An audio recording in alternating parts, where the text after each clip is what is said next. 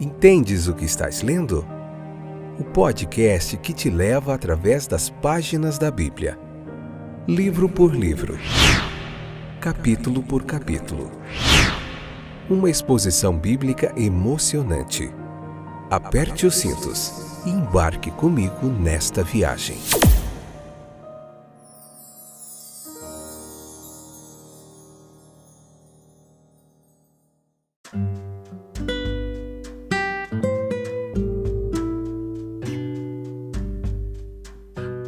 Olá, estamos de volta. Eu sou o Fábio e esse é mais um episódio do podcast Entendes o que estás lendo. Esse fantástico momento de reflexão bíblica, de aprendizado. Que bom que você voltou. Como vai você? Tudo jóia? Tudo beleza? Então vamos lá. Estamos terminando o livro de Êxodo, bem pertinho do final. Esses últimos capítulos do livro de Êxodo também nós conseguimos fazer em um único episódio é, um pouquinho menos de conteúdo, está caminhando um pouquinho mais depressa. E, vamos lá, já estou trabalhando no livro de Lucas, nosso próximo livro, que a gente vai aprender muita coisa legal. É, e a gente vai voltar para quatro episódios, que é bastante conteúdo, bastante coisa legal, você não pode perder, tá bom?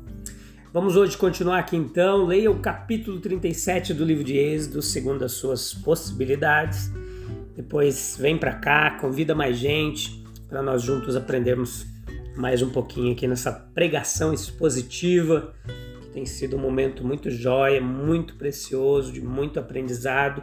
Hoje nós vamos aprender sobre a mobília do tabernáculo, vamos ver alguns detalhes aqui, como isso tipifica também algumas coisas da pessoa de Jesus Cristo, do seu ministério. Isso tudo é muito interessante.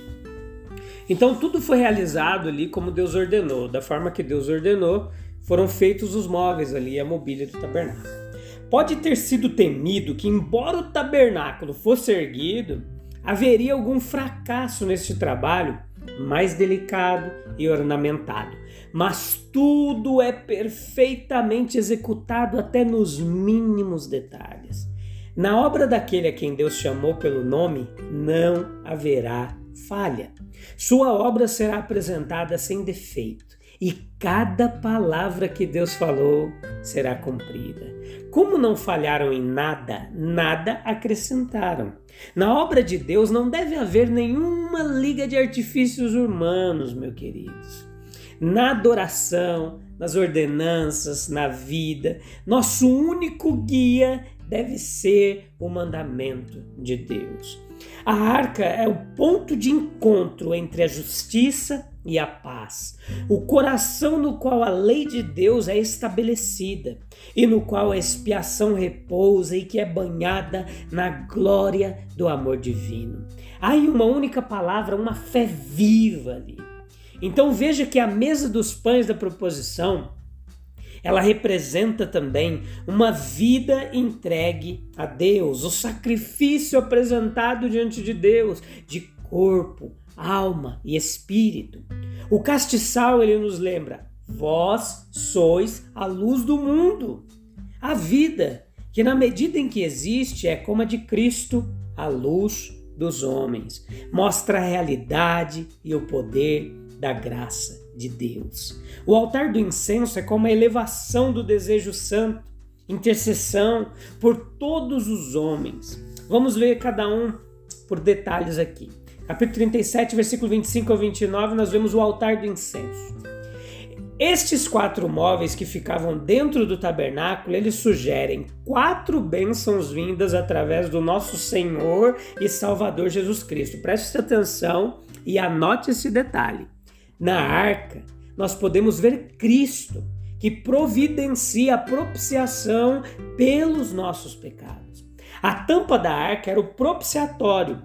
Na mesa, nós podemos ver Cristo, o pão da vida, partido por causa dos nossos pecados e distribuído para ser o nosso alimento espiritual. No candelabro, nós podemos ver Cristo também, a luz do mundo, perto do qual ninguém andará em trevas, jamais. No altar do incenso, nós podemos ver Cristo, o nosso intercessor, vivendo eternamente como nosso intermediário e podendo também compadecer-se de nossas fraquezas, das nossas fraquezas. A arca ela é o lugar no qual Deus se encontra com o homem, uma sombra do encontro mais completo, que é efetuado pela encarnação e paixão de Jesus Cristo. Junto com o propiciatório, era o único móvel no Santo dos Santos ali. Os demais móveis eles podiam ser vistos pelos sacerdotes no decurso normal dos seus deveres. Cristo ele é o propiciatório de Deus, a habitação da plenitude da divindade. Só por intermédio dele o homem pode se aproximar da glória divina sem ser condenado. Por isso é que só no propiciatório pode existir uma representação da glória de Deus na forma de dois querubins esculpidos que antes serviam para guardar o caminho da árvore da vida, mas que no Santo dos Santos eles guardam a santidade de Deus. A mesa, ela era para expor os doze pães que representavam o cuidado de Deus em providenciar alimento natural e espiritual para cada membro do seu povo. O número 12 é, apontava para as doze tribos de Israel. O candelabro ele nos lembra de Cristo, a luz do mundo, né? João 1:4, 3:19, 8:12. Nós vemos essa expressão a respeito de Jesus. E tal como as lâmpadas precisavam de cuidado, especialmente com a renovação dos pavios, os cristãos e as igrejas que eles compõem precisam de uma atenção não menos cuidadosa para que a luz de Cristo continue brilhando neste mundo de trevas pelo enchimento do Espírito Santo. O altar do incenso, né, como descobertas arqueológicas lá em Megido, na parte norte central da Palestina, é, demonstrou de altares lavrados de pedra calcária para queimar incenso, dão uma vaga ideia sobre o possível formato desse altar. E esse foi feito de madeira, né, com algumas pontas ali, é, nos cantos, coberto de ouro, por isso é chamado também altar de ouro. E o incenso aromático para a composição ali do incenso, que era usado exclusivamente para adoração. O incenso ele era oferta de grande valor nos tempos do Antigo Testamento e também quase exclusivamente foi oferecido em reconhecimento à divindade. Somente aos sacerdotes foi permitido oferecer incenso. As instruções sobre o seu uso está tudo relatado lá em Levíticos, que nós vamos ver também em breve esse livro, vai ser muito legal. E somente aos sacerdotes foi, foi permitido oferecer esse incenso. Na Bíblia, o incenso ele é um símbolo, uma representação das orações. É de se notar que o incenso ele foi incluído nas ofertas trazidas pelos magos a Jesus, lembra? E que significa um possível reconhecimento da divindade daquela criança recém-nascida. Pode ver lá em Mateus capítulo 2, versículo 11, se nós não estivermos enganados.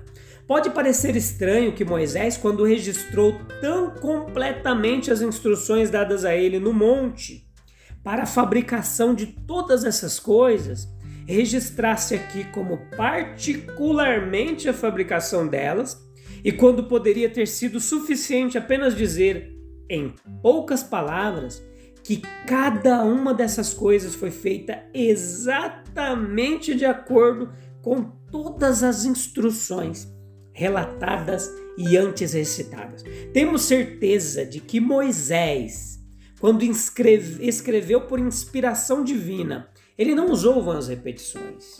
Não há palavras vãs nas Escrituras. Por que então tantos capítulos são ocupados com essa narrativa que somos tentados a considerar desnecessariamente e desnecessárias e tediosas? Devemos considerar que Moisés ele escreveu principalmente para o povo de Israel a quem seria de grande utilidade ler e ouvir muitas vezes esses tesouros divinos e sagrados que lhes foram confiados.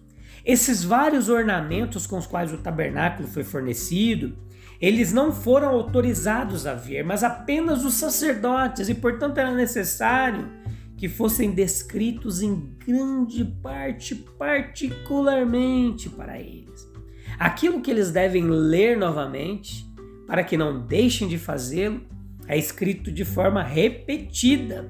Assim, muitas das mesmas passagens da história de Cristo são relatadas no Novo Testamento por dois ou três e alguns por quatro dos evangelistas, para, pela mesma razão, para nós não se esquecermos. As grandes coisas da lei e do evangelho de Deus, elas precisam ser inculcadas em nós repetidamente. E Moisés mostraria assim o grande cuidado que ele e os seus operários tomaram para fazer tudo exatamente de acordo com o padrão mostrado a ele no monte. Tendo antes nos dado o original, ele aqui nos dá a cópia, para que possamos compará-los e observar como exatamente eles concordam entre si. Assim, ele apela a todos os leitores a respeito de sua fidelidade àquele que o designou e em toda a sua casa, em todos os detalhes dela. Assim, ele nos ensina a respeitar todos os mandamentos de Deus sem uma única exceção. Ninguém pode ser tão pontual em seu dever, mas Deus será tão pontual em seus avisos. Ele não é injusto para esquecer a obra e o trabalho de amor em qualquer caso. Nesses versículos nós temos um relato da construção da arca, com seus acessórios gloriosos e mais significativos. O propiciatório e os querubins. Considere aqui esses três juntos, e eles representam a glória de um Deus santo, a sinceridade de um coração santo e a comunhão que existe entre eles em e por um mediador. É a glória de um Deus santo que ele habita entre os querubins, isto é, é continuamente assistido e adorado pelos anjos abençoados cuja rapidez foi significada por seus rostos, sendo um para o outro. Vejamos mais aqui que é o caráter de um coração reto que, como a arca do testemunho, tem a lei de Deus escondida e guardada nele. Por Jesus Cristo, a grande propiciação é feita a reconciliação é estabelecida, uma comunhão entre nós e Deus. Ele se interpõe entre nós e o desagrado de Deus. E não, não só isso, mas por meio dele nós temos direito ao favor, à graça imerecida de Deus. Se ele escrever sua lei em nosso coração, ele será para nós um Deus e nós seremos para ele um povo. Do propiciatório ele nos ensinará e ali nos aceitará e se mostrará misericordioso com nossa injustiça. E sob a sombra de suas asas estaremos seguros e tranquilos. O mundo é seu tabernáculo. Sua providência nele estende uma mesa para todas as criaturas. Ele fornece comida para toda a carne. A igreja é seu tabernáculo. Sua graça estende uma mesa para todos os cristãos e recheada ali com o pão da vida. Né? Mas observe o quanto o evangelho ele excede a lei. Embora aqui houvesse uma mesa, uma mesa é, que apenas com pão da proposição, pão para ser visto, não para ser alimentado, enquanto estava nessa mesa e depois apenas pelos sacerdotes, e, e, de, e, mas para a mesa que Cristo ele estendeu na nova aliança, todos os cristãos são convidados. E a eles é dito: comam, amigos, venham comer do meu pão. O que a lei dava apenas uma visão à distância, o evangelho dá o prazer e uma calorosa recepção.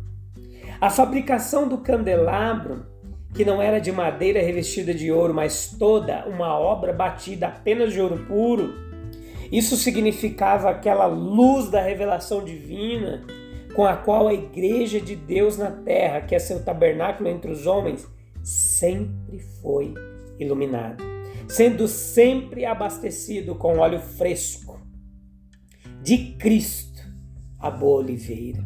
As manifestações de Deus, de si mesmo neste mundo, são apenas a luz de velas comparadas com a luz do dia do estado futuro.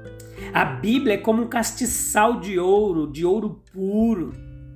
A partir dela, a luz é difundida para todas as partes do tabernáculo de Deus, para que por ela seus sacerdotes espirituais possam ministrar ao Senhor e fazer o serviço de seu santuário. Vamos bem dizer a Deus por este candelabro, ficar de olho nele continuamente e temer a remoção dele do seu lugar. Então veja que a construção do altar de ouro, no qual o incenso deveria ser queimado diariamente, que significava tanto as orações dos santos quanto a intercessão de Cristo, a qual se deve a aceitação e o sucesso dessas orações. Havia ali mais a representação, ali tinha argolas, as varas, todos os acessórios desse altar que eram revestidos de ouro como todos os vasos da mesa e do candelabro eram de ouro, pois eram usados no lugar santo. Deus é o melhor. Devemos servi-lo com o melhor que temos. Mas o melhor com que podemos servi-lo na terra é ainda nada comparado a tudo que ele merece. Beleza? Que legal a gente ver né, o cuidado aqui desses móveis, os detalhes de como tudo foi feito, dos, dos melhores materiais disponíveis, tudo isso é muito representativo de como nós devemos fazer realmente melhor para Deus. Beleza? Eu te encontro no próximo episódio, onde nós veremos o capítulo 38, depois o 39 e 40 para a gente encerrar o livro de Êxodo. Um abraço, a gente se encontra em breve. Fique com Deus. Tchau, tchau.